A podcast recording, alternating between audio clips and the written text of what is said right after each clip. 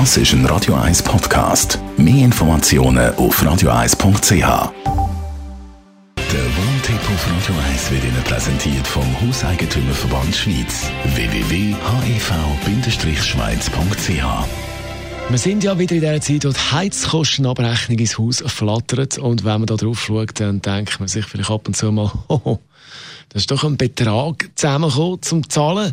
Thomas Oberle, Jurist vom Hauseigentümerverband, da geht es meistens auch um die Frage der Nachzahlungen. Muss ich das machen?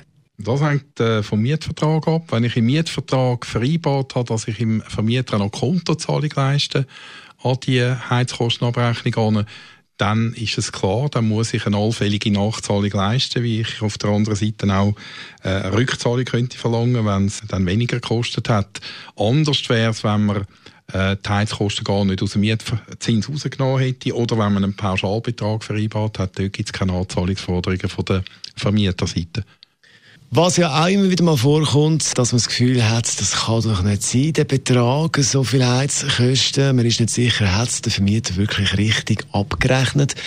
Was hat man da für Möglichkeiten? Also wenn ich Zweifel habe, ob das stimmt, dann habe ich als Mieter das Recht, Einsicht in Beleg zu fordern. Das heißt, ich kann dann auch jemanden organisieren, der mit mir dort hingeht oder für mich dort hingeht und die Sachen einmal anschaut.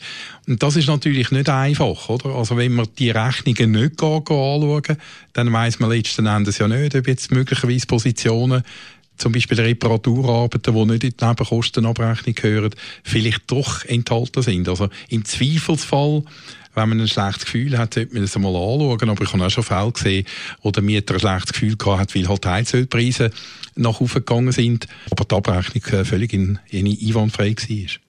Thomas Oberle, Jurist vom Hauseigentümerverband zum Thema Heizkostenabrechnungen und Nachzahlungen. Radio 1 Das ist ein Radio 1 Podcast. Mehr Informationen auf radio1.ch.